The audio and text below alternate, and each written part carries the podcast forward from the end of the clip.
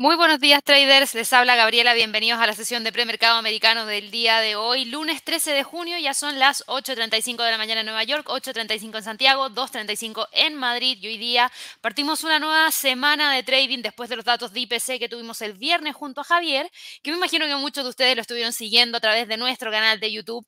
Partió muy tempranito y en, realidad la cifra estuvo prácticamente en línea con lo que ya se venía viendo de parte de otros países que no habían logrado alcanzar todavía un máximo en términos de inflación. Todavía seguimos teniendo nuevos máximos en inflación por parte de Estados Unidos y más que nuevos máximos, diría yo, todavía se siente la presión inflacionaria que hay em, dentro de ese país en particular. Para quienes se lo perdieron, disculpen, para quienes se lo perdieron, estamos con una inflación anual de 8,6% en Estados Unidos en términos generales y una inflación subyacente en un 6%, eso sí, un poquito por debajo del 6,2% que habíamos tenido como lectura del mes anterior, pero igual, súper, súper alta a pesar de las alzas de tasas de interés que se han estado llevando a cabo en las últimas reuniones de política monetaria. Por ende, ¿eso qué generó? Generó mucha especulación respecto a lo que se viene dentro de los próximos días. Recuerden, esta semana tenemos decisión de política monetaria por parte del FOMC. Es un evento que vamos a estar siguiendo en vivo junto a Javier, probablemente la decisión de tasas de interés y también la conferencia de prensa. Así que aprovecho de dejarlos a todos súper invitados a que puedan suscribirse a nuestro canal de YouTube. Recuerden darle clic a la campanita de notificaciones. Ojalá que nos regalen muchísimos likes. Y la verdad es que recuerden que cuando se suscriben pueden acceder al chat, nos pueden hacer llegar las consultas, pueden hablar con las otras personas que también están conectadas en este momento. Ya somos más de 350, por ende ya pueden estar conversando entre ustedes y obviamente haciendo llegar las preguntas. Y esta semana va a estar súper intensa súper, súper intensa. La semana pasada lo más importante era el dato de inflación para Estados Unidos, pero esta semana es una semana donde tenemos fundamentales súper importantes. Y denme un segundito aquí para cargar el calendario de esta semana. Y si ustedes se fijan, vamos a tener Datos para el día martes de índice de precio al productor, miércoles ventas minoristas subyacentes y ventas minoristas en términos generales, junto con comunicado del FOMC y proyecciones económicas del FOMC. Si querían una decisión de política monetaria relevante, la de esta semana es una decisión de política monetaria relevante porque nos va a entregar proyecciones económicas. Recuerden que no en todas las decisiones de política monetaria se entregan proyecciones económicas por parte del Comité Federal de Mercado Abierto de la Reserva Federal de Estados Unidos y este miércoles sí que tenemos esa información. El jueves vamos a conocer permisos de construcción, nuevas peticiones de subsidio por desempleo, indicador manufacturero de la Fed de Filadelfia y cerramos la semana con declaraciones de Powell, presidente de la Reserva Federal de Estados Unidos. Es una semana intensa, es una semana que viene muy cargada de eventos fundamentales de alto impacto, sobre todo yo diría que a partir de el día miércoles con los datos de ventas minoristas y con, obviamente, el anuncio de decisión de política monetaria. ¿Cómo quedó la eh, probabilidad de ver cambios en política, en la tasa de interés más que política monetaria en la próxima reunión? ¿Cómo quedaron las probabilidades después de los datos de IPC que tuvimos el día viernes?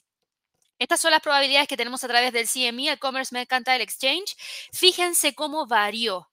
Todo el mundo sabe que desde hace mucho tiempo venimos siguiendo este dato y teníamos una cifra de un 96% más o menos de probabilidad de ver un cambio en la tasa de interés de 50 puntos base. Ahora la probabilidad de 50 puntos base disminuyó drásticamente a 66% y aumentó la probabilidad de ver un alza de tasas de interés en 75 puntos base a un 34%, lo que sería algo que el mercado no espera algo con lo que el mercado hoy en día se encuentra especulando y que potencialmente podría terminar ocurriendo. Entonces, tenemos que estar muy, muy atentos a todo lo que nos vaya a estar entregando como movimiento el mercado durante los próximos días, durante las próximas horas. De que está cayendo la bolsa, está cayendo. El Standard Poor's acumula una caída de 2,42%. El Nasdaq cae casi un 3%. Tenemos caídas súper fuertes por parte del mercado de las criptos, en donde Ethereum cae 13,37% y rompe niveles de precio clave. Estamos por debajo de los 1.400 dólares por Ethereum. Está buscando los 1.000.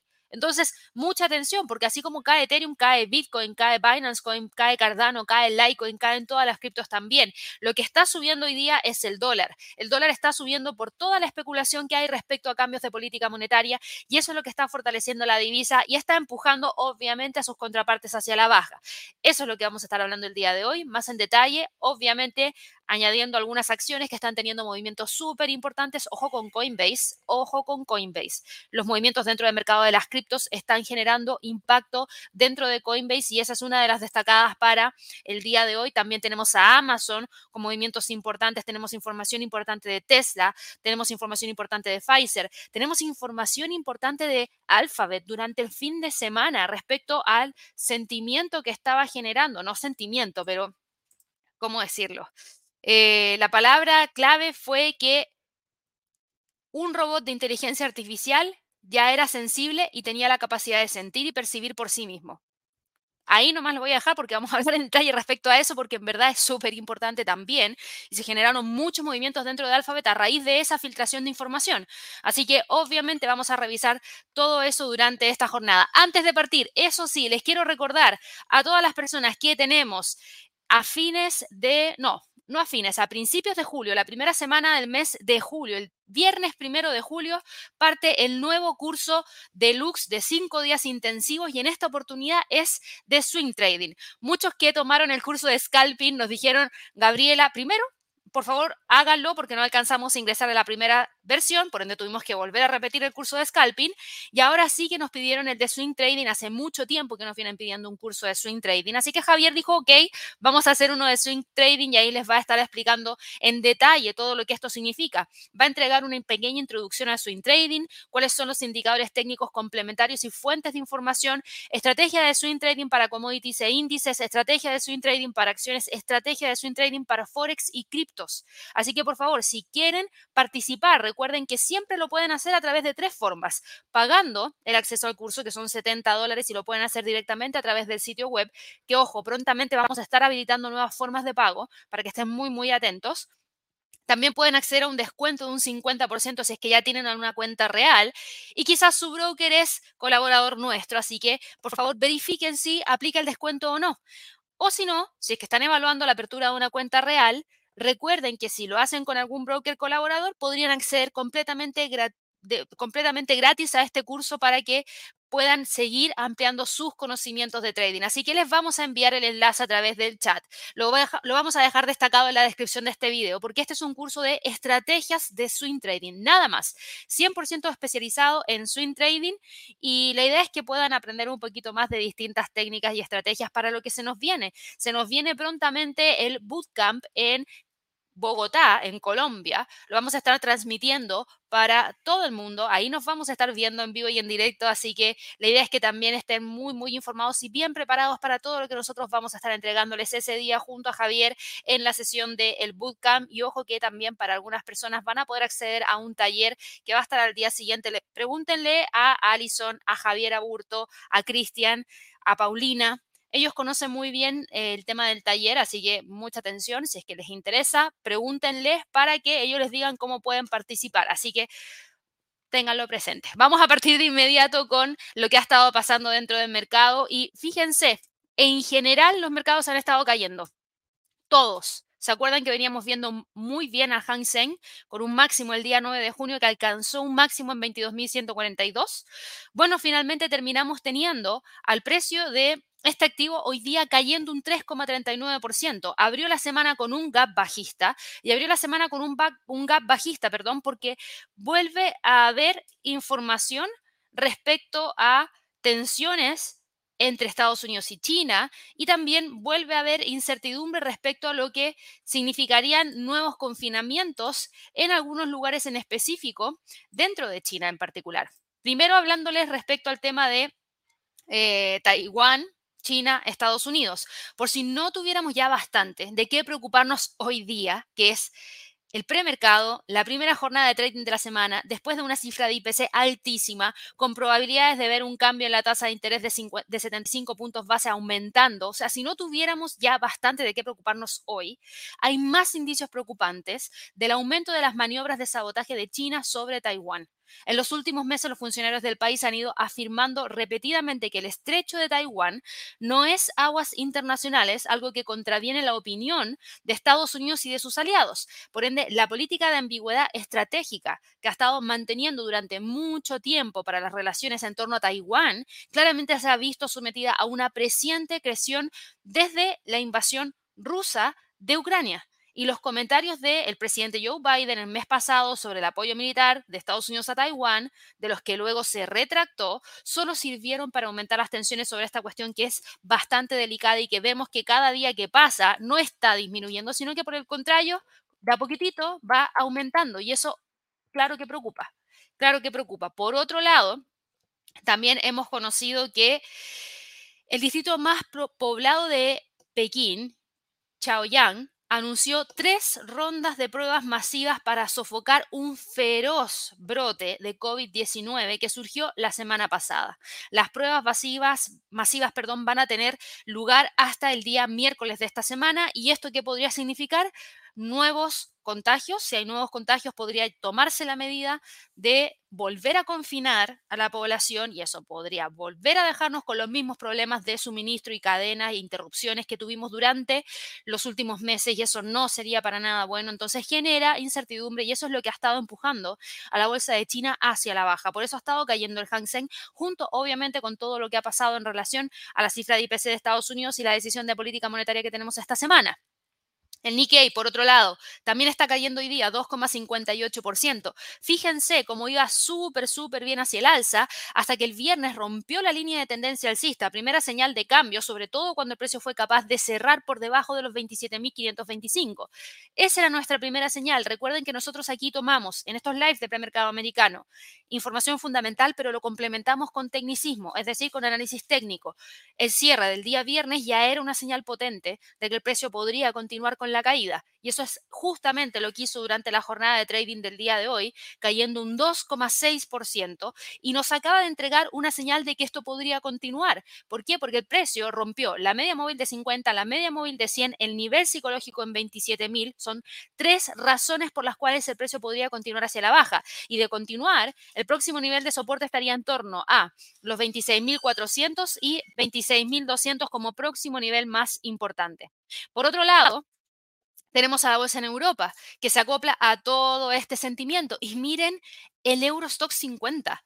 Miren el Eurostock 50, que claro, venía tímidamente cayendo la semana pasada porque no venía con movimientos alcistas. Y yo les había mencionado que si es que el precio lograba cerrar por debajo de los 3.712 era una señal de que había roto la línea de tendencia alcista, la media móvil de 50, reingresado una línea de tendencia bajista y había roto un nivel de soporte que en el pasado había sido resistencia. Y esto pasó justamente el jueves. Yo no vine el día viernes, por ende, por eso no tuvieron la actualización de mis gráficos, pero claramente ya el jueves con el precio de cierre nos estaba entregando la señal de que esto podría haber continuado hacia los mínimos anteriores, por ejemplo, los mínimos del 19 de mayo. Y efectivamente, con el dato de IPC, con la incertidumbre que hubo dentro del mercado, claro que sí logró llegar hacia ese nivel. Luego, hoy día, continúa con el movimiento bajista hasta dónde? Hasta los 3.500, nivel que era altamente esperado porque fueron los mínimos que se tuvieron durante el 10 de mayo. Por ende, aquí no me sorprende en absoluto el comportamiento que ha estado teniendo el Eurostock 50. Técnicamente nos estaba entregando muchas señales y después llegaron los fundamentales que vinieron a empujar con mayor fuerza al precio hacia abajo. Así que esta caída de más de un 8% que tuvimos la semana pasada, nos dejan un nivel de soporte importante que, ojo, si llega a romper, si llega a quedar por debajo de los 3.500, creo que no le va a costar nada llegar a los 3.400, que son los mínimos que tuvimos durante el 7 de marzo. Hoy día, como calendario económico, ¿teníamos algún dato? De alto impacto no, pero déjenme ver si teníamos algo de mediano impacto. De mediano impacto tampoco. Por ende, era una jornada bastante tranquila por parte de eh, la zona euro. No teníamos muchos fundamentales ni de Alemania, ni de Italia, ni de Francia, ni de España. Así que prácticamente se está moviendo en base a lo que conocimos por parte del Reino Unido y en base a lo que tuvimos el día viernes de la semana pasada por parte de Estados Unidos. Ahora, mirando un poquito lo de Estados Unidos, las cifras de inflación más rápidas de lo previsto en Estados Unidos durante el mes de mayo, siguieron afectando a todos los mercados a nivel mundial, no solamente a la bolsa en Estados Unidos. Y los traders ya tienen en cuenta 255 puntos básicos de endurecimiento por parte de la Reserva Federal en sus cinco reuniones restantes de este año. Es decir, que suba la tasa, que suba la tasa, que suba la tasa cinco veces. Es decir, en todas las próximas reuniones de política monetaria hasta llegar a 255 puntos base que es 2,25%, o sea, perdón, 2,55%. Esta previsión, claro que puede afectar a las valoraciones de las acciones en Estados Unidos, claro que puede aumentar la rentabilidad de los bonos del Tesoro y claro que puede favorecer el fortalecimiento del dólar, que es justamente lo que estamos viendo durante el día de hoy. Así que ahí tenemos en gran parte la explicación de lo que ha estado pasando, no solo en la bolsa de Estados Unidos, sino que también lo que estábamos viendo dentro de la bolsa en Europa. La lectura del viernes del IPC de Estados Unidos parecía sugerir un nuevo cambio en el impulso de la inflación de los bienes a los servicios, pero no hay que descartar todavía que hay un choque bastante fuerte de la oferta. La mayoría de los más de 800 encuestados en la encuesta MLIV Pulse esperan que los precios de las materias primas se disparen, con un aumento de los precios del trigo en particular y un aumento de la demanda de carbón por el abandonado por el abandono, perdón, no es abandonado, sino que por el abandono del gas natural ruso por parte de Europa. Y eso, claro que es importante. Y de hecho, de hecho, eso es lo que vamos a estar hablando en nuestro bootcamp de trading. En nuestro bootcamp de trading, la primera sesión habla acerca de perspectivas y proyecciones de trading para el resto del año 2022. Esa sección la voy a estar dirigiendo yo y básicamente lo que vamos a estar hablando es, primero, enseñarles cómo hacer análisis fundamental qué es lo que yo estoy viendo todos los días y cómo se interpreta para que ustedes también lo puedan hacer en sus casas. Y después de eso, obviamente, entregarles las principales variables que van a estar impactando al mercado a comienzos del segundo trimestre del, segundo semestre del año y toma de ventaja de las oportunidades que se podrían generar, en donde sí vamos a hablar claramente del tema de la cadena alimentaria. Hay temas específicos. Vamos a hablar acerca de Wall Street, qué tan probable se ve la recesión, qué acciones podrían tener un mejor desempeño, cómo podemos llegar a esa información. El dólar, en el caso de Forex, va a seguir dominando. Hay oportunidades en el euro con el Banco Central Europeo en la mira. Criptos, después del colapso de Terra, y ojo, tenemos a Celsius metiendo un ruido muy fuerte por parte de las criptos. ¿Existe futuro para las criptomonedas? Porque de verdad hay muchos que están evaluando la posibilidad de que incluso se llegue a un colapso tan grande que no necesariamente vayan a continuar. Ojo, no es mi opinión, es lo que suena. Commodities, la catástrofe alimenticia y la escasez de energía. Dos temas súper importantes que no nos van a afectar ahora, nos van a afectar el próximo año, nos van a afectar el subsiguiente. Y eso hay que empezar a manejarlo desde ya, porque los precios de los activos se están viendo impactados desde ya. Entonces, va a ser súper importante el tema de las tendencias de mercado y perspectivas para el año 2022. Espero que puedan participar todos de este bootcamp en Bogotá. Recuerden que es el 31 de agosto, se va a hacer de manera online y de manera presencial. Ustedes tienen que elegir el horario porque los dos horarios se van a estar llevando a cabo tanto de manera presencial como de manera online, a través de streaming. Nosotros lo que vamos a hacer es estar en Bogotá, viéndolos a todos ustedes, conociendo a la gente que está allá en Colombia y obviamente desde ese mismo punto vamos a estar transmitiendo a través de streaming para todo el mundo. Así que si están en España, si están en Chile, están en Miami, desde donde quieran estar y quieren participar, igual háganlo. Recuerden que aquí, al igual que para los cursos de Lux, eh, esos cursos intensivos, tenemos tres formas de poder acceder. Regístrense y entérense de cómo pueden participar, tanto de manera gratuita como de otras formas de acceso. Así que por favor traten de buscar esa información pronto porque los cupos se están yendo muy, muy rápido y no queremos quedarnos cortos con el espacio y ojalá que todos ustedes puedan participar. Así que ojalá que puedan ya ir reservando su puesto.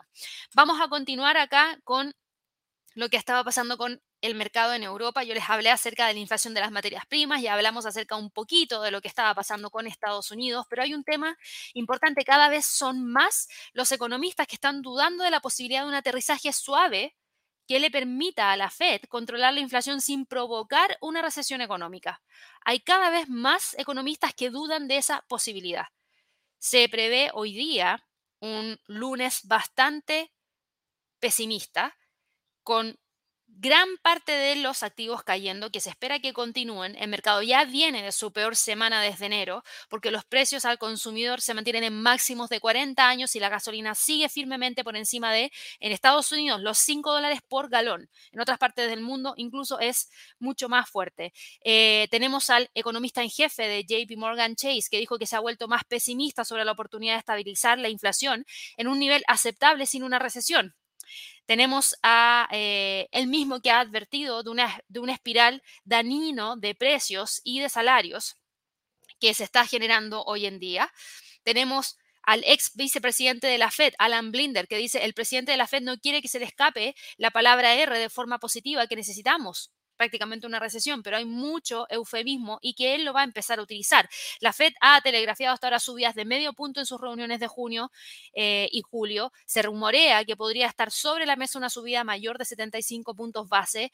Eh, todo el mundo ahora está monitoreando acerca de esto y qué es lo que podría ocurrir. Si ustedes me preguntan a mí, con subidas de 25 puntos base o 50 puntos base, como el mercado ya las tiene, em, ¿cómo decirlo?, internalizadas, creo que no van a generar gran impacto en el cambio del comportamiento del consumidor. Y para cambiar el comportamiento del consumidor, se requiere de medidas drásticas en donde las tasas de interés tienen que subir drásticamente. Y aquí voy a poner como ejemplo lo que ha pasado por ejemplo, y disculpen ahí que diga como ejemplo, por ejemplo, pero lo que ha pasado con Chile. ¿Y a qué me refiero con eso? Me refiero a que hemos tenido cambios en las tasas de interés de una manera súper drástica. Y por favor, vean la curva. Pasamos de una tasa de interés que estaba en 0,25% a estar en una tasa de interés que está en un 9%. ¿En cuánto? Estamos hablando de seis meses, un poquito más, porque ya estamos en junio, y esto partió eh, a fines del 2021, por ende podríamos decir que alrededor de unos 8 o 10 meses. En 10 meses pasar de 0,25 a 9% es muchísimo. ¿Hay cambios en el comportamiento del consumidor?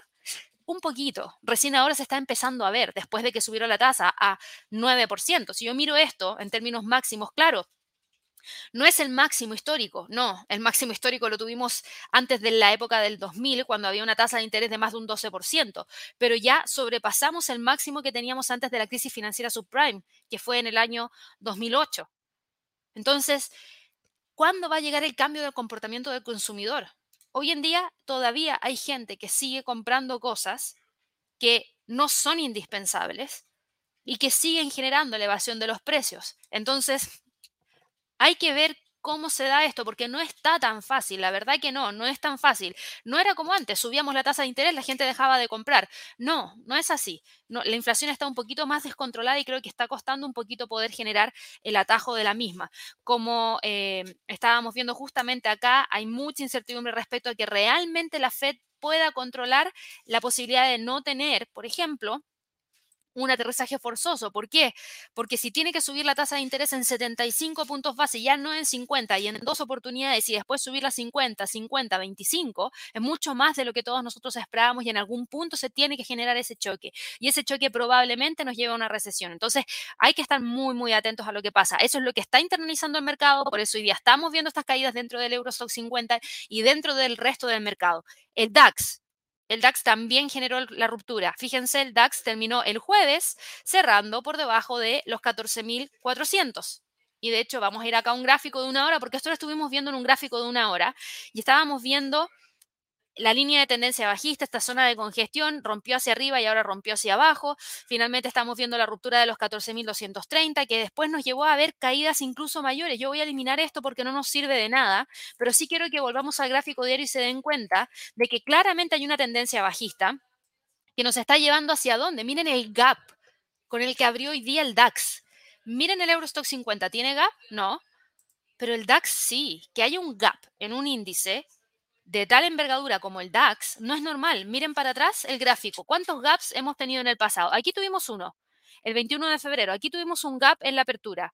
Pero desde el 21 de febrero prácticamente, que si yo agrando el gráfico, no hemos tenido gaps. Aquí tuvimos un gap en la apertura hacia el alza el 14 de marzo pero un gap tan grande como este no. Y está acumulando una caída de 2,59% y volvió a reingresar a la línea de tendencia bajista. Por ende, esto se va para la casa, esto también se va para la casa. Tenemos esa gran zona entre los 14.800, 13.250. De romper los 13.250, claro que nos abre de inmediato el camino hacia los 12.400. Ojo con el DAX.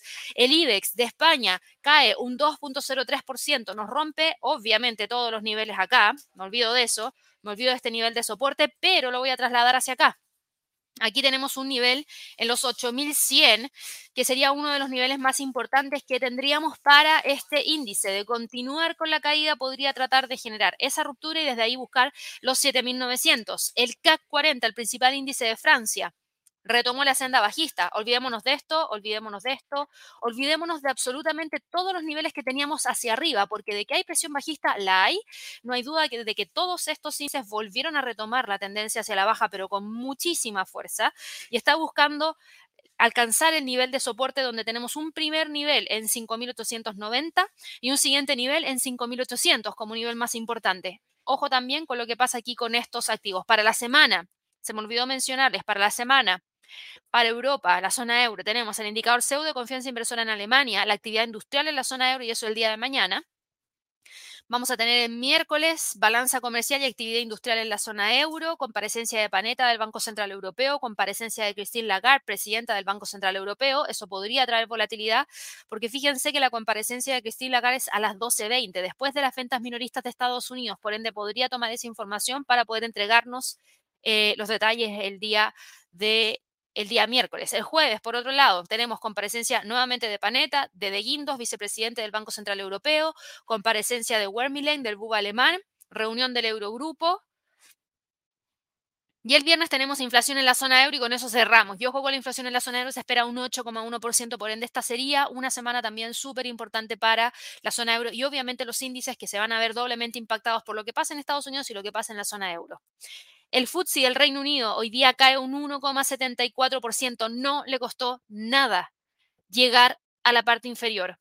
Miren cuánto le costó subir para que en tres jornadas, ¡pum!, llegara de una a la parte inferior. 7.200, lo teníamos marcado aquí en el gráfico.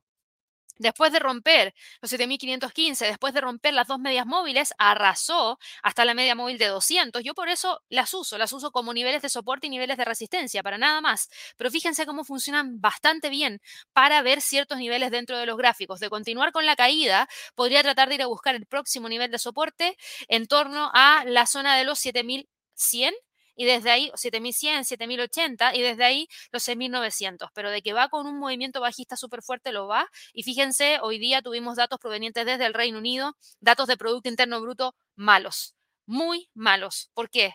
Porque el Producto Interno Bruto cayó de 6,4% a 3,4%, más de lo que el mercado esperaba. Quiere decir que, claro, se está viendo los primeros indicios de la recesión que tanto anunció el gobernador del Banco de Inglaterra, Andrew Bailey, en su última reunión de política monetaria. El ritmo de crecimiento está decayendo, pero de manera drástica. Pasar de un 6,4 a un 3,4 es bastante. En términos mensuales, el Producto Interno Bruto volvió a quedar en territorio negativo y más negativo que en la última lectura. Por ende, tenemos dos oportunidades en las cuales el precio ha continuado con la caída. Producción manufacturera territorio negativo, menos 1%, mucho más de la negatividad que tuvimos el mes anterior. Actividad industrial quedó en menos 0,6%, también súper negativo. O sea, los datos del Reino Unido son malísimos y claramente vienen completamente alineados con lo que nos venía diciendo Andrew Bailey en su última decisión de política monetaria, en donde ya él anunciaba la posibilidad de una recesión para fin de año y puede que esa recesión incluso llegue antes para el Reino Unido. Tenemos fuertes alzas de tasas de interés que no han logrado controlar la inflación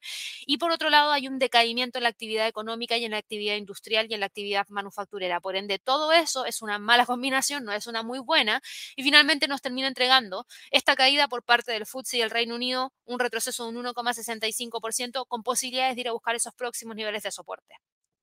Para Estados Unidos, para Estados Unidos, ya hemos visto absolutamente casi todos los fundamentales que han estado impactando a la bolsa.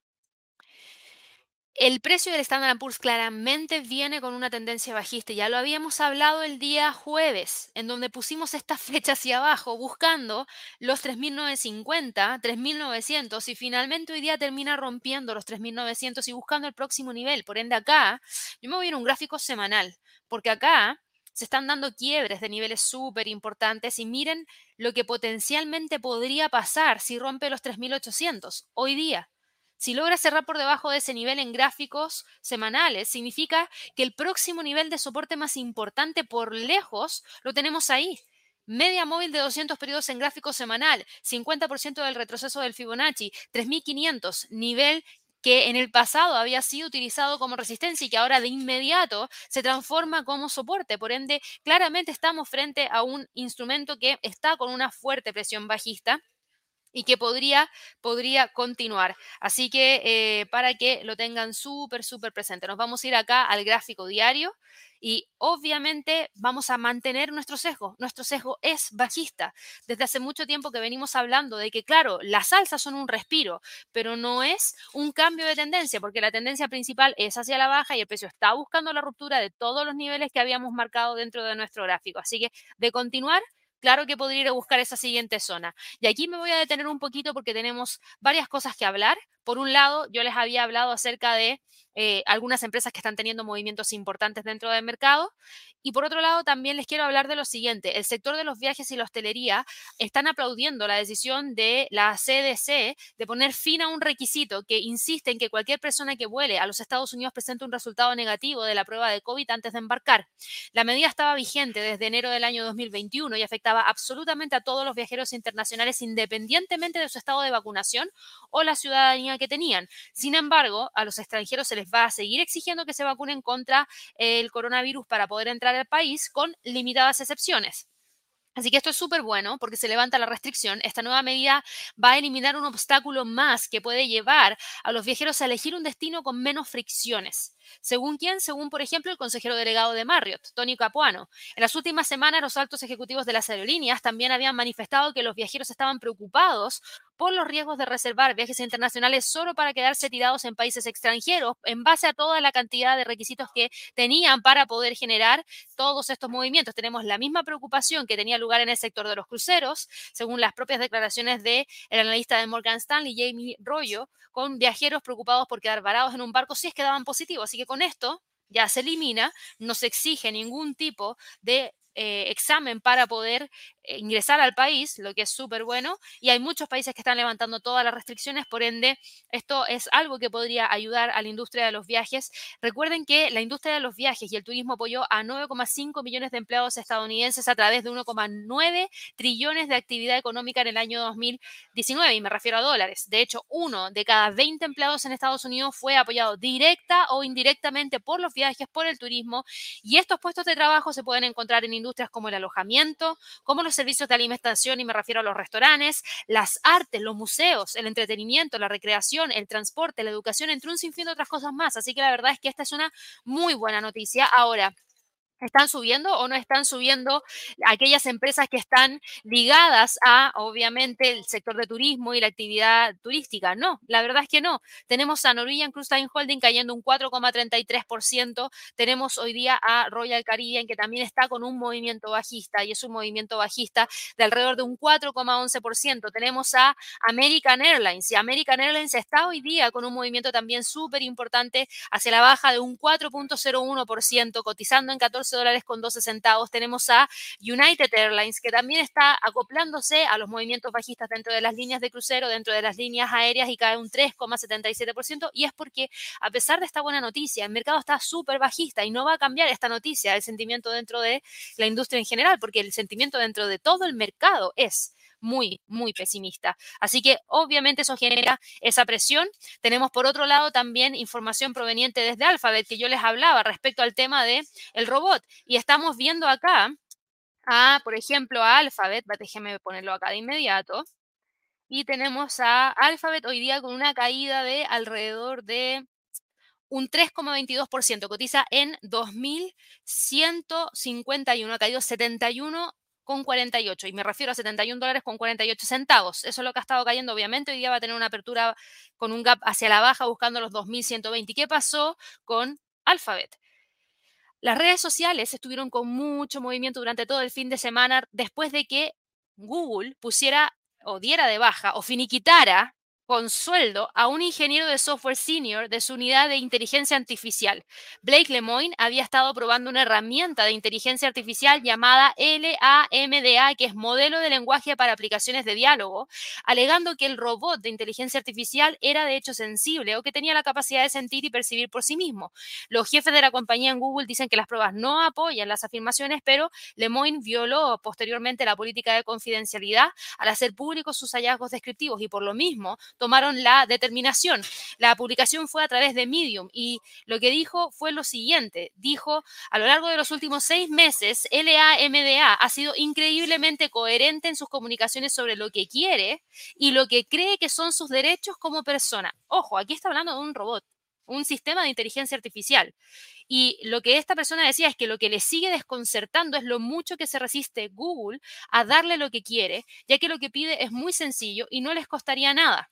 Eso según lo que entregó como información en una entrevista en el Washington Post si no supiera exactamente de qué se trata, que es este programa informático que han construido recientemente, pensaría él que es un niño de 7 u 8 años que resulta que sabe física, o sea, mucho más inteligente que un niño de 7 u 8 años. Lemoyne dijo que fue rechazado por los directivos y los altos cargos después de expresar su creencia interna de que la LAMDA había desarrollado un sentido de persona. Algunos eh, creen que las conversaciones publicadas son espeluznantes con frases como sentido del alma, he estado vivo, he intentado averiguar quién y qué soy. Muchos dicen que este tipo de intercambios se encuentran en frases comunes y que los modelos tienen tantos datos que son capaces de sonar humanos. Varios expertos también entraron en la discusión en línea, declarando que gran parte del asunto era un bombo y un platillo de la Agencia Internacional de Energía y que el chatbot tiene la capacidad de participar de forma fluida en un número aparentemente interminable de temas.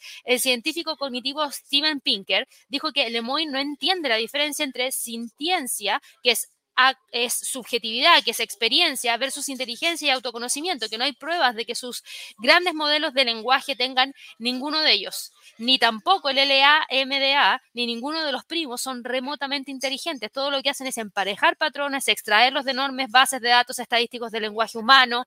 Los patrones pueden ser geniales, pero el lenguaje que pronuncian estos sistemas no significa nada en realidad y seguro que no significa que estos sistemas sean sensibles. Así que, bueno, es una información bastante controversial para ver si realmente vamos a tener o no todos estos movimientos dentro del el mercado a partir de lo que potencialmente podría significar este desarrollo mucho más potente por parte de Alphabet para que así obviamente lo tengan súper, súper, súper presente.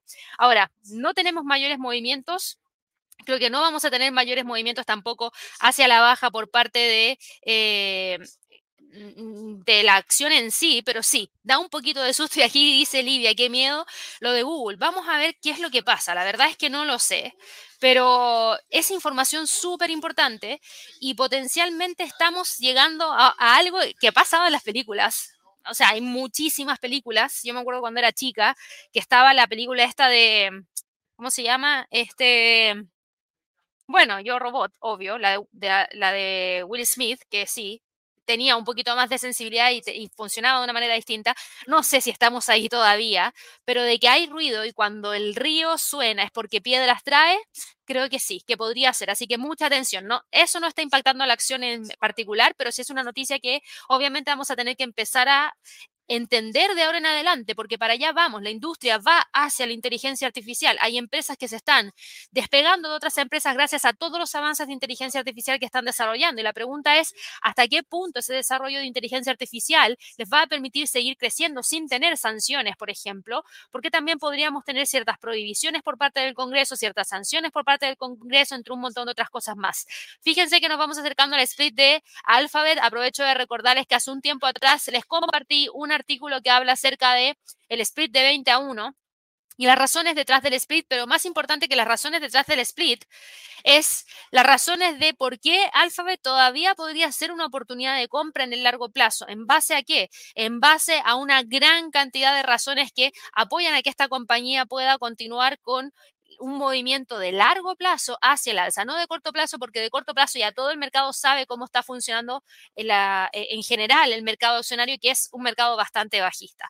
Eso es lo que pasaba con Alphabet y por último, también para poder destacar los movimientos dentro del premercado, tenemos a Coinbase. Coinbase, que lamentablemente esta compañía no tiene ni un respiro. Y no tiene ni un respiro porque va con un movimiento bastante marcado hacia la baja. En el premercado hoy día está cayendo con mucha fuerza. Y lo siento ahí para todos quienes están con operaciones en Coinbase, pero no.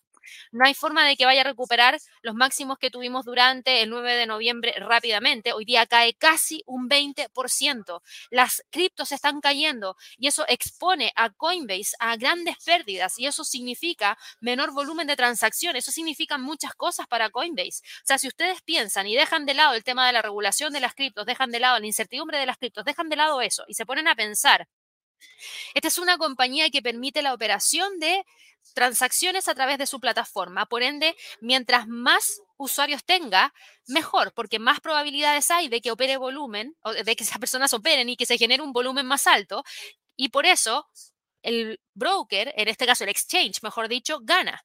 Pero ¿qué pasa? Las criptos están cayendo, la gente está perdiendo su poder adquisitivo. Si pierden su poder adquisitivo y además están cayendo, se genera incertidumbre y eso significa que hay más aversión al riesgo, por ende la gente deja de lado las criptos, hay menos usuarios operando, hay menos volumen transado, hay menos ganancia. Y eso hace que la compañía caiga más de un 20%, está cotizando en 46,66. De continuar con la caída, creo que no le va a costar mucho llegar a los 40 dólares por acción. La tendencia es súper bajista y la verdad es que no creo que vaya a variar, así que mucha atención con lo que está pasando con Coinbase. También tenemos a Amazon con movimientos importantes el día de hoy.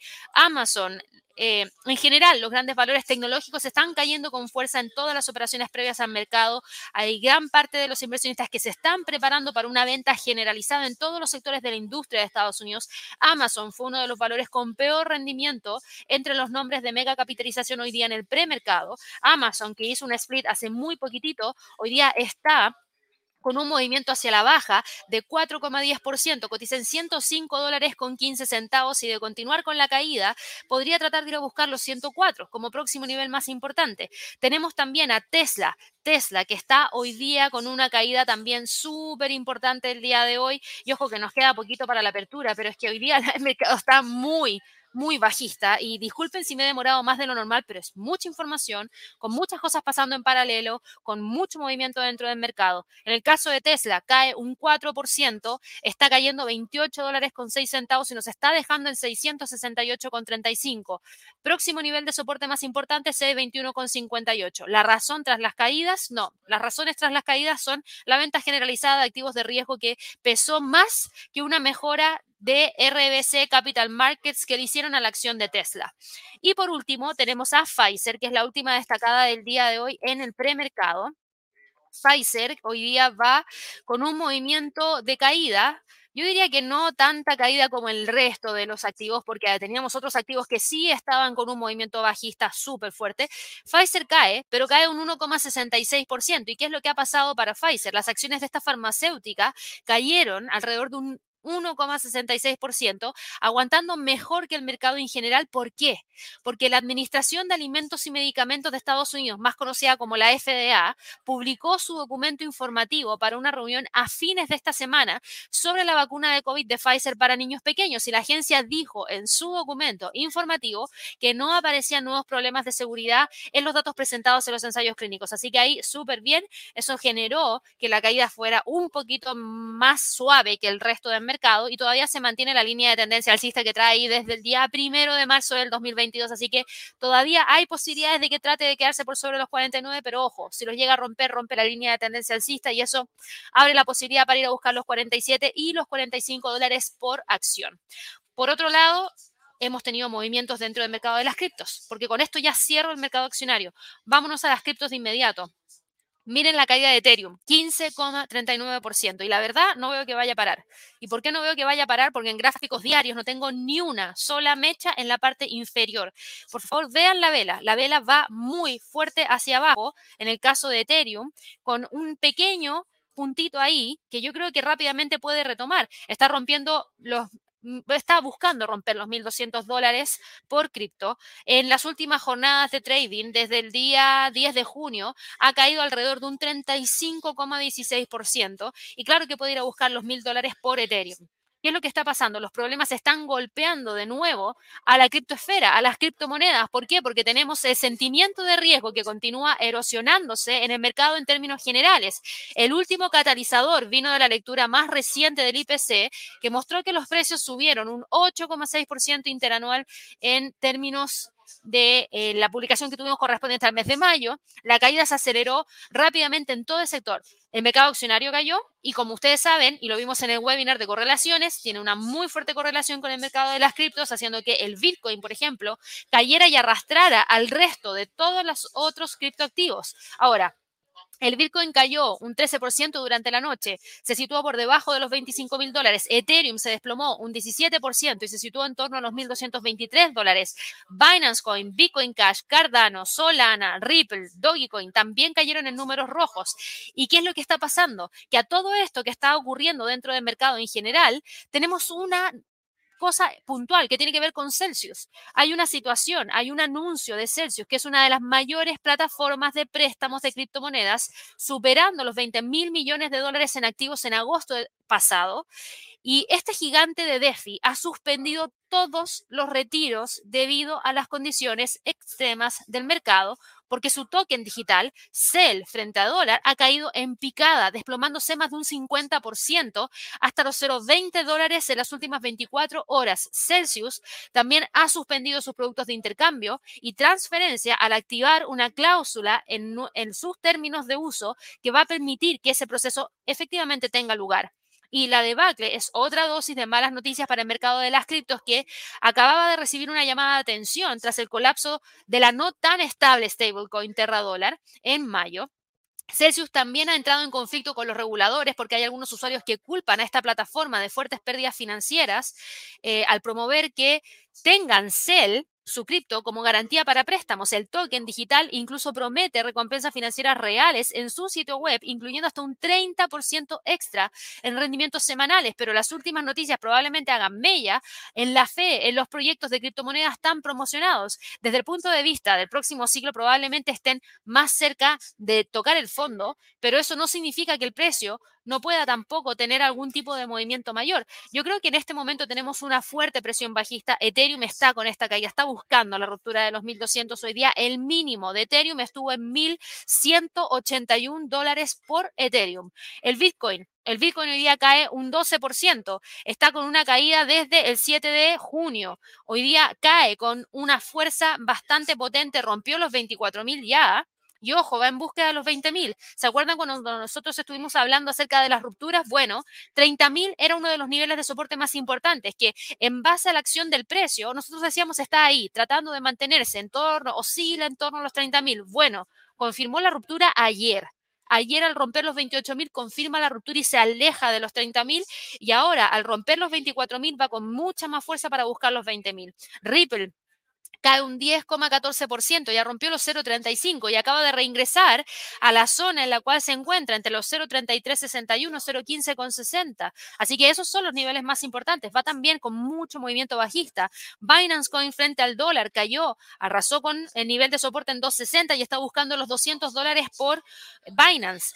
Eh, coin, obviamente. Cardano va con una caída de un 8.09%, se sigue manteniendo entre los 0.6513 y los 0.40 como niveles más importantes. Está reingresando esta línea de tendencia bajista y de continuar, claro que podría buscar los 0.40. Litecoin está hoy día con una caída de un 11,87% y está buscando romper el nivel de los 40 para tratar de ir a alcanzar los 28 como próximo nivel más importante. Así que mucha atención con todo lo que ha estado pasando con las criptos, que son movimientos muy bajistas y recuerden, las criptos son súper volátiles, así que por favor, si tienen exposición en las criptos, manejen bien el riesgo. Por favor que sí. Si tienen dudas, escríbanos a clientes inversiones y trading.com. Contáctenos por WhatsApp, contáctenos a través del chat.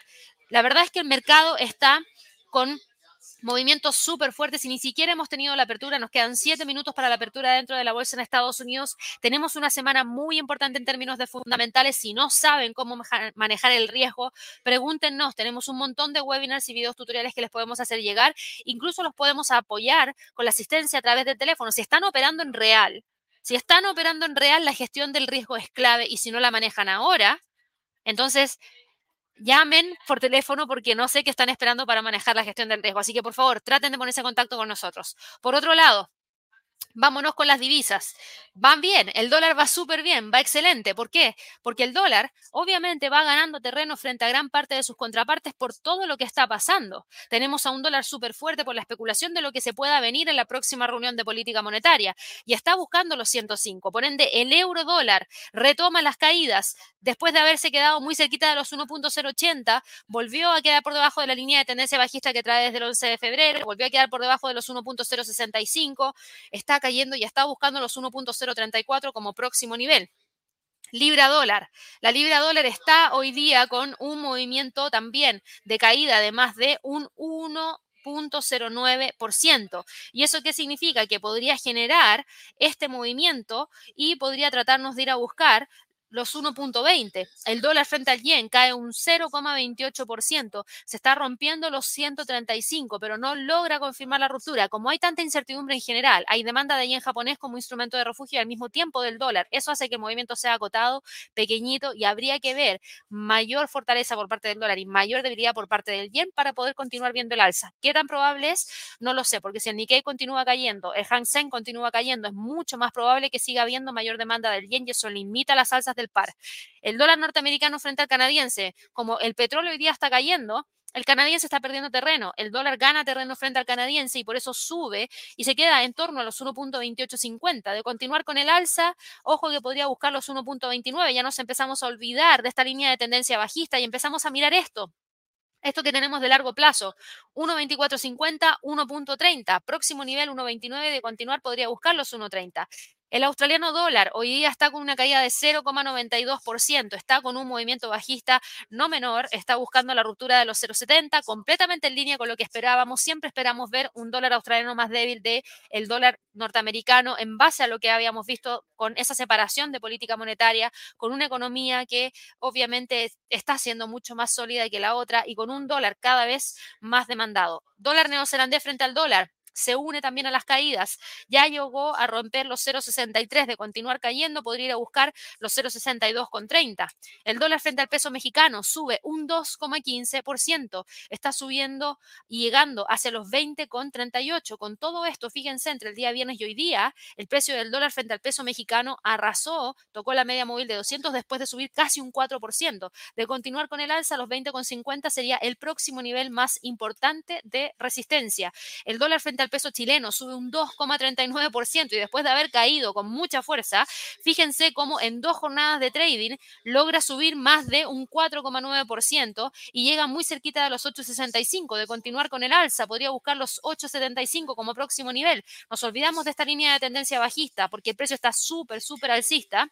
Nos olvidamos del Fibonacci y empezamos a monitorear los niveles que tenemos hacia el alza. 8.75 primero, 8.70, 8.75, 8.80 como niveles más importantes.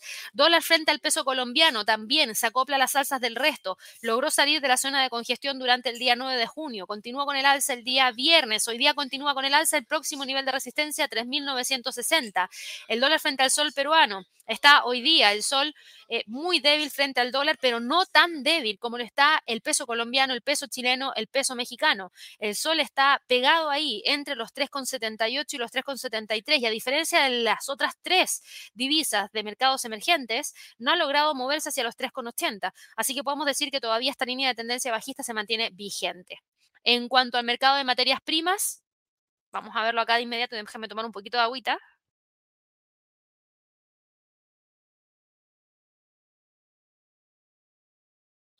El petróleo hoy día está con una caída de 0,49%. Tenemos una línea de tendencia alcista que trae desde el 12 de mayo. Tenemos al precio moviéndose entre los 116 y los 125. Hemos tenido noticias por parte de el petróleo más o menos, porque hoy día el petróleo estaba cayendo alrededor de 2 dólares el barril, porque hay un nuevo brote de COVID en Pekín que mermó las esperanzas de un repunte de la demanda china, mientras que la preocupación por nuevas subidas de las tasas de interés para controlar la inflación están añadiendo mucha más presión yo les decía hace un par de minutos atrás que el distrito más poblado de Pekín, Chaoyang, anunció tres rondas de pruebas masivas para sofocar este feroz brote de COVID que surgió la semana pasada y las pruebas masivas van a tener lugar hasta el día miércoles de esta semana. La preocupación por nuevas alzas de tasas de interés acentuada por los datos de inflación del día viernes que mostraron que el IPC subió un 8,6% el mes pasado, también hizo bajar al petróleo y pesó a los mercados financieros. Los datos pusieron a los mercados en alerta ante la posibilidad de que la Fed endurezca su política monetaria durante demasiado tiempo y provoque una fuerte desaceleración. La próxima decisión, recuerden que es este miércoles. Nosotros los vamos a estar siguiendo en vivo a través del canal de YouTube. Así que no se olviden de suscribirse al canal. Recuerden que si se suscriben pueden acceder al chat. Si es que se suscriben les va, bueno, no solo se suscriban, denle clic a la campanita de notificaciones también, porque si le dan clic a la campanita de notificaciones cuando nosotros partamos un live, les va a llegar una notificación de parte de YouTube y van a poder unirse de inmediato. Este miércoles lo vamos a estar siguiendo en vivo, probablemente a la 1.30 hora de Nueva York, porque siempre la publicación es a las 2, nosotros partimos media hora antes, así que 1.30 hora de Nueva York, vamos a estar junto a Javier para que ustedes tengan toda esa información en vivo y en directo. Suscríbanse, denle clic a la campanita, regálenos muchísimos likes, ojalá ya somos más de 935 personas en este live y ojalá que muchos de ustedes nos estén dando un clic, no cuesta nada, es literalmente un clic a través del botón del mouse. Y ojo, no se, no se equivoquen, es el botón izquierdo, no el derecho. Pero bueno, viendo acá al petróleo, hemos tenido todo el tema de Ucrania-Rusia que agravó la preocupación por el suministro. Y la demanda de petróleo se ha ido recuperando de a poco se ha ido recuperando. Hemos visto que ya gran parte de los países del mundo, excepción de China, no están con confinamientos. Hay mucha mayor flexibilidad para viajes, hay mucha gente viajando a pesar de los altos precios del petróleo. Y la verdad es que la oferta sigue siendo escasa. La OPEP y sus aliados no pueden cumplir íntegramente los aumentos de producción prometidos debido a la falta de capacidad de muchos productores. Al mismo tiempo tenemos estas sanciones a Rusia, tenemos la producción de Libia, que está reducida prácticamente a la mitad porque hay disturbios en Libia, entonces hay escasez de oferta. Pero igual, hoy día no tenemos el precio del petróleo subiendo, está cayendo. ¿Por qué? Porque el petróleo, para quienes no lo saben, es un activo de riesgo. Y este activo de riesgo, cuando cae la bolsa, cuando caen las criptos, también tiende a caer. Entonces, esa es la razón detrás de las caídas del petróleo. Hoy día va con un movimiento alcista y no está rompiendo la línea de tendencia hacia el alza, si se mantiene sobre los 116, claro que puede continuar hacia los 125. El oro, por otro lado, está con una caída de un 1,8%, cotiza en 1.836 dólares. Miren la volatilidad que trae. El viernes se movió con mucha fuerza hacia arriba, subiendo un 1,24%, tocando los 1870, rompiendo en algunos momentos. Y hoy día subió, cayó con todo y ahora está rompiendo los 1840. Hay que esperar el precio de cierre de la vela diaria. ¿Por qué? Porque hoy día estamos viendo que está rompiendo los 1840 y no necesariamente podría continuar con la caída. Hay que esperar y ver. ¿Hay demanda de oro? Sí, pero hay más demanda de dólar. Y mientras haya más demanda del dólar, el oro cae. El cobre está cayendo un 1,67%, busca los 4,15%. El gas natural sube un 1,45% y mantiene la línea de tendencia alcista que trae desde el día 15 de marzo pasando por los mínimos del día 9 de mayo, el trigo sube 0,74%, el maíz sube 0,12%, la soya cae un 1,55% y ojo aquí con los 1.725 para la soya y el paladio cae 4,69% y va con un movimiento bajista bastante fuerte. Ya abrió la bolsa en Estados Unidos hace dos minutos, así que vamos a ir a ver de inmediato la apertura. La apertura tranquilita, tranquilita porque el precio del Nasdaq todavía está cayendo alrededor de un 3%, yo diría que es más tranquila de lo que yo hubiese esperado. Tenemos a Apple hoy día con un movimiento de caída de 2,79%, está con una apertura en 132,85 132,87 y claro, se pegó un gap súper feo hacia la baja, está tratando de mantener los 132,50 como nivel de soporte importante. Meta está cayendo 2,53%, se queda ahí entre los 200 y los 169 y está metido dentro de esa zona y al parecer va a tratar de respetar los 169 como soporte clave. Alphabet está con una caída de 3%, está respetando los 2120 Fíjense que la vela abrió más abajo, ya ha logrado darle una pequeña vuelta. Es muy pronto. Han pasado dos minutos. Esto no quiere decir que va a ser todo el sentimiento de mercado durante todo el resto de la jornada. Sí, no. Hay que monitorearlo muy de cerca, por lo menos la primera media hora. Amazon cae 3,69%. Está cotizando en 105,60 de continuar con el alza. Podría tratar de empezar a cerrar ese gap. Yo creo que aquí lo más importante no es el cierre del gap. Yo creo que aquí lo más importante es tratar de tener el nivel de soporte en 102. Tenemos a Tesla hoy día con una caída de 2,65%. Tenemos al activo operando obviamente con un retroceso, pero todavía muy alejado de los C21,58. Chevron, como cae el petróleo, cae también Chevron. Y aquí déjenme eliminar todo porque quiero que vean lo siguiente. Línea de tendencia alcista que está acá, esa es la línea de tendencia alcista. La acaba de romper hoy día, rompió los 172, rompió la línea de tendencia hacia el alza. Habría que confirmar el precio de cierre hoy día. Si el precio de cierre está por debajo de los 172, claro que podríamos empezar a ver un retroceso mayor por parte de Chevron. ExxonMobil cae 3,33%. Rompió la línea de tendencia alcista que traía el gap. Hoy día es horrible el de la baja. Es muy fuerte el gap bajista que está teniendo hoy día en la apertura eh, ExxonMobil. Y denme un segundo, quiero ver acá Fibonacci. Claro, está tratando de respetar ahí el 32.8% del Fibonacci, prácticamente en torno a los 97. Netflix está con una caída de 2,41%, más de lo mismo, 205, 160 niveles importantes. American Airlines está hoy día con una caída de 4,49%, vuelve a reingresar a la línea de tendencia bajista, próximo soporte en 13,50. Norwegian Cruise Line Holdings también está con una caída bastante fuerte, cotiza en torno a los 12,32, próximo nivel de soporte en 12. Disney cae un 2,10%, rompió los 100 ya, ¿ah? Disney sigue con la caída. La verdad es que no veo que vaya a cambiar mucho la tendencia bajista de Disney y espero que siga cayendo hacia los 91. ¿En base a qué? En base a que, a pesar de toda esta buena noticia por parte de la industria de las aerolíneas, que se las mencioné hace un par de minutos atrás y se lo perdieron, revisen el live hacia atrás, pero em, como todo el mercado está bajista, como se espera una recesión, ¿qué es lo primero que se resiente? El sector del turismo, los viajes, porque es, no es algo indispensable. Entonces, obviamente aquí hay un mal mal comportamiento de American Airlines, de Norwegian, tenemos líneas aéreas, cruceros, Disney. ¿Por qué? Porque Obviamente esto queda un poquito de lado. Bank of America cae un 1,99% hoy día, próximo nivel de soporte en 32. Albemarle cae 4,10% y también ya rompió esta línea de tendencia alcista, así que olviden un ratito las alzas por parte de Albemarle porque viene con movimiento hacia la baja bastante fuerte. Yo voy a eliminar todo acá y lo único que voy a trazar es un Fibonacci desde el mínimo al máximo. Claro, próximo nivel de soporte en 229,20 no, eso ya lo rompió. Acá está la vela, estaba mirando esa. Acá está la vela, está rompiendo. Próximo nivel de soporte en 2.18. Nvidia cae 4,66%. Ojo, está a punto de romper los 160 y con eso abre el camino para ir a buscar los 150. Eso es lo que tenemos como movimientos de apertura de la bolsa en Estados Unidos.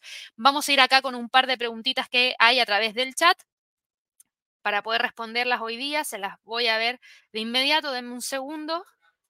Y recuerden, hoy día tenemos lluvia de trades, así que para que lo tengan presente, ahí vamos a tener lluvia de trades junto a Javier.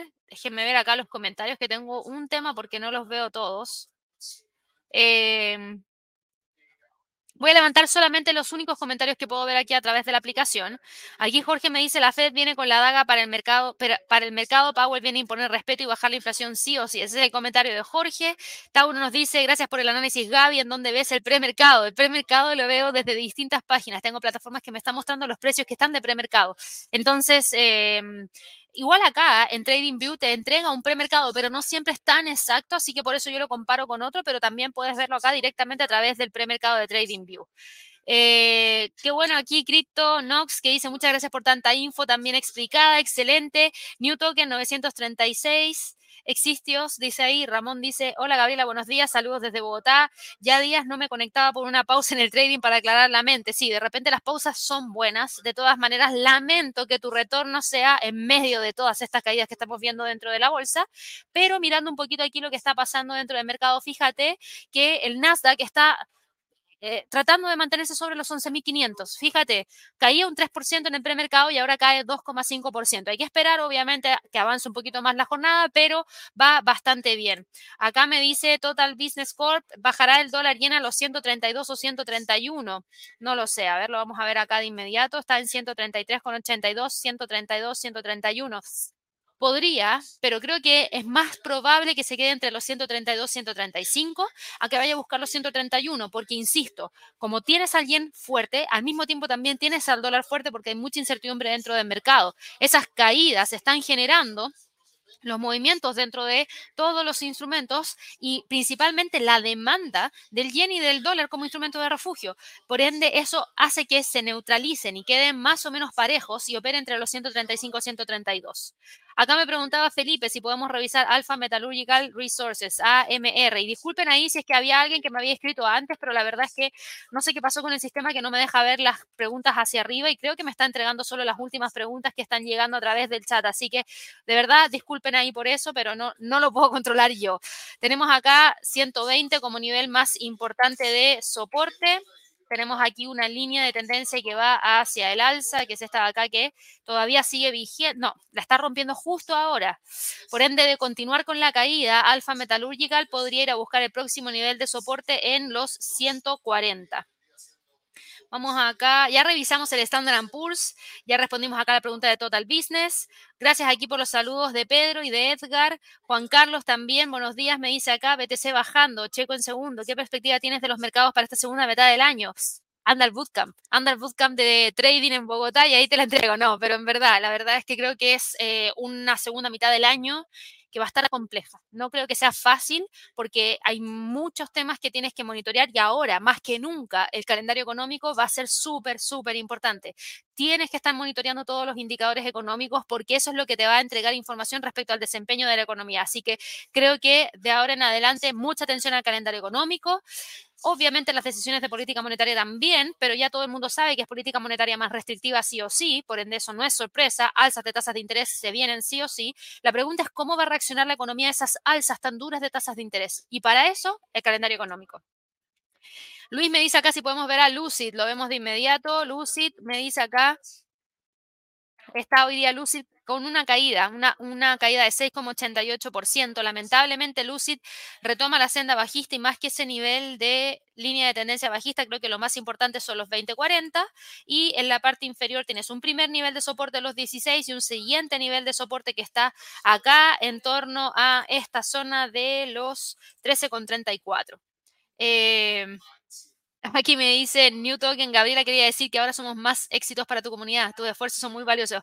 Muchas gracias ahí por los saludos, New Token. Qué bueno que les guste la información, qué bueno que hay muchas personas conectadas, hay muchos más suscritos de lo que esperábamos. Así que recuerden recomendarle el canal a todas aquellas personas que ustedes creen que les va a servir porque si ustedes creen que les sirve a ustedes, probablemente les sirva a alguien más, y si son partes de grupos de eh, WhatsApp, de foros, de páginas, de Telegram, de Discord, de Reddit, etcétera, compartan nuestro canal. Nosotros felices de seguir recibiendo a más gente todos los días. Eso sí, nosotros no tenemos Telegram, no tenemos Discord, no tenemos Reddit. Lo menciono porque sabemos que hay personas que están usando nuestra imagen para probablemente aprovecharse, pero la verdad es que nosotros no tenemos grupo de Telegram, ni Discord, ni Reddit, por favor, para que lo tengan presente.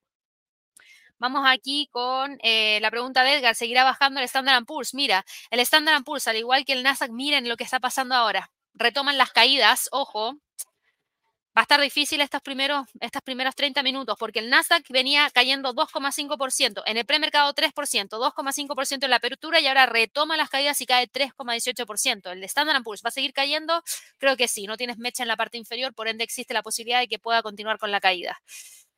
Eh, Eric me dice, ¿algún ETF de cobertura revisar? Uh, no estoy mirando tan de cerca los ETF de cobertura, así que creo que ahí no te puedo responder mucho, pero si estás buscando cubrirte, eh, mi pregunta es la siguiente.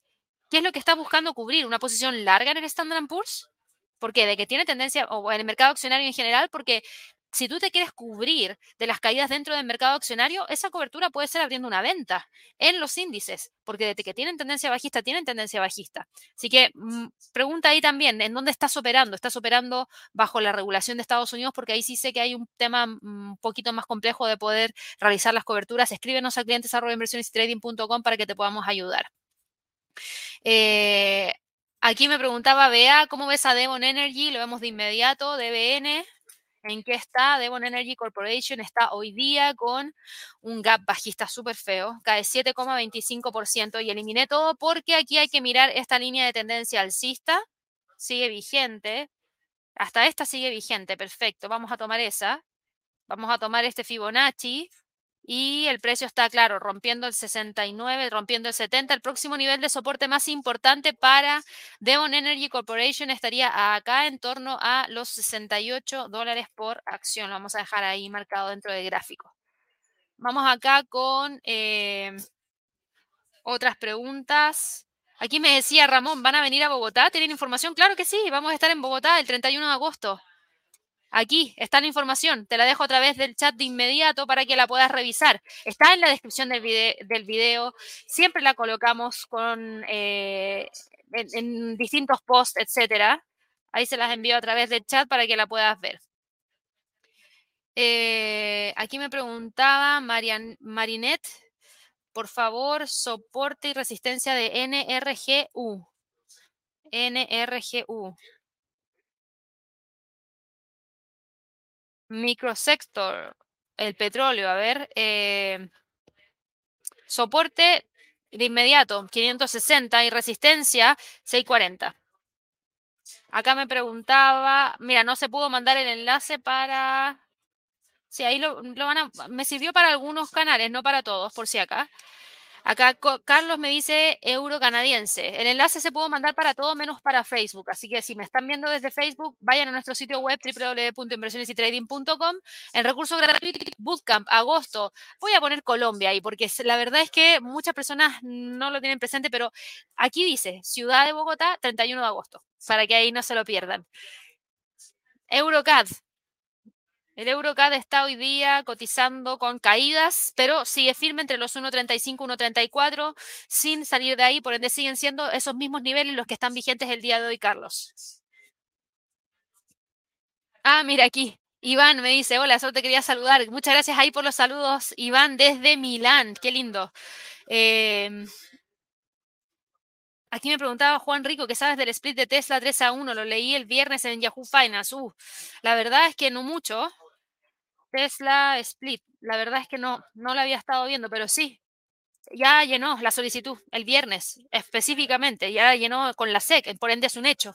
Van a hacer un split de 3 a 1. ¿Y a cuánto está la acción ahora? 6.67. Uh, o sea, se están preparando. 6.67 dividido en 3 nos va a dejar la cotización de la acción en 222. Así que sí, 3 a 1 es eh, el split que acaban de llenar el viernes de esta semana en la SEC Tesla. Ya llevan varios splits ya en el cuerpo. Vamos aquí con otras preguntas a través del chat. La plata, ¿hasta cuándo puede seguir bajando? Pregunta Eric. Vamos a verlo de inmediato. Y la plata está con una caída de 3,15%. No logró subir. La plata arrasó con el nivel de soporte en 21,50. Por ende, de continuar con la caída, el próximo nivel de soporte lo tienes en 20,50. Vamos acá, eh, aquí nos decía Sergio, el ETF SPXS sirve de cobertura, perfecto, ahí lo compartimos a través del chat. Ignacio me pregunta si Amazon va a seguir bajando, lo vemos acá de inmediato y Amazon está con una caída de 3,38%. Dijimos que el nivel de soporte está en 102, mientras se mantenga sobre los 102 hay un pequeño freno, si lo rompe, claro que podría continuar cayendo. Y eh, Aquí me dice Oscar, felicitaciones por los 47 mil suscriptores, rumbo a los 50 mil, demos más likes. Muchas gracias ahí por los saludos y felicitaciones, Oscar. Y voy con la última pregunta del día de hoy. José Eduardo me dice, muy buenos días, oportunidad de tomar un corto o ya es tarde. Uno como SOXS. A ver, SOXS.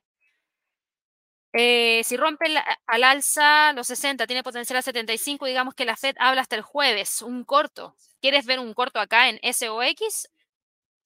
¿O quieres ver un alza? Esa es mi pregunta, porque, a ver, posibilidad de corto, yo creo que todavía tienes posibilidades de ver caídas dentro del mercado accionario. Por ende, si estás evaluando cortos en mercado accionario a la baja, creo que todavía se mantiene súper vigente. Hoy día estás teniendo un gran salto en este activo porque estás hablando de un posicionamiento bear, un posicionamiento de venta de 3 por las acciones ligadas a eh, Directional Daily Semiconductor. Entonces, claro que podría continuar. Si continúan las caídas, claro que podría continuar hacia el alza. Hacia los 60, 75, no sé si tanto. ¿Por qué? Porque los 62.50 es el nivel de resistencia que mantiene desde octubre del 2021. Hacia los 62.50, si se mantienen las caídas, claro que podría llegar. Si no, el precio rápidamente podría corregir 75. Primero tendríamos que confirmar la ruptura de los 62,50. Con eso termino. Espero que les haya gustado el live del día de hoy. Fuimos muchísimos aquí a través del canal. No se olviden de suscribirse. Denle clic a la campanita. Ojalá que nos regalen muchísimos likes para que sigamos creciendo. Y tampoco aquellos que son miembros, no se olviden de que hoy día a las 11 horas de Nueva York tenemos lluvia de trades junto a Javier. Espero que todos tengan un excelente comienzo de semana de trading y nos vemos en un rato más. Que estén muy bien. Hasta luego. Thank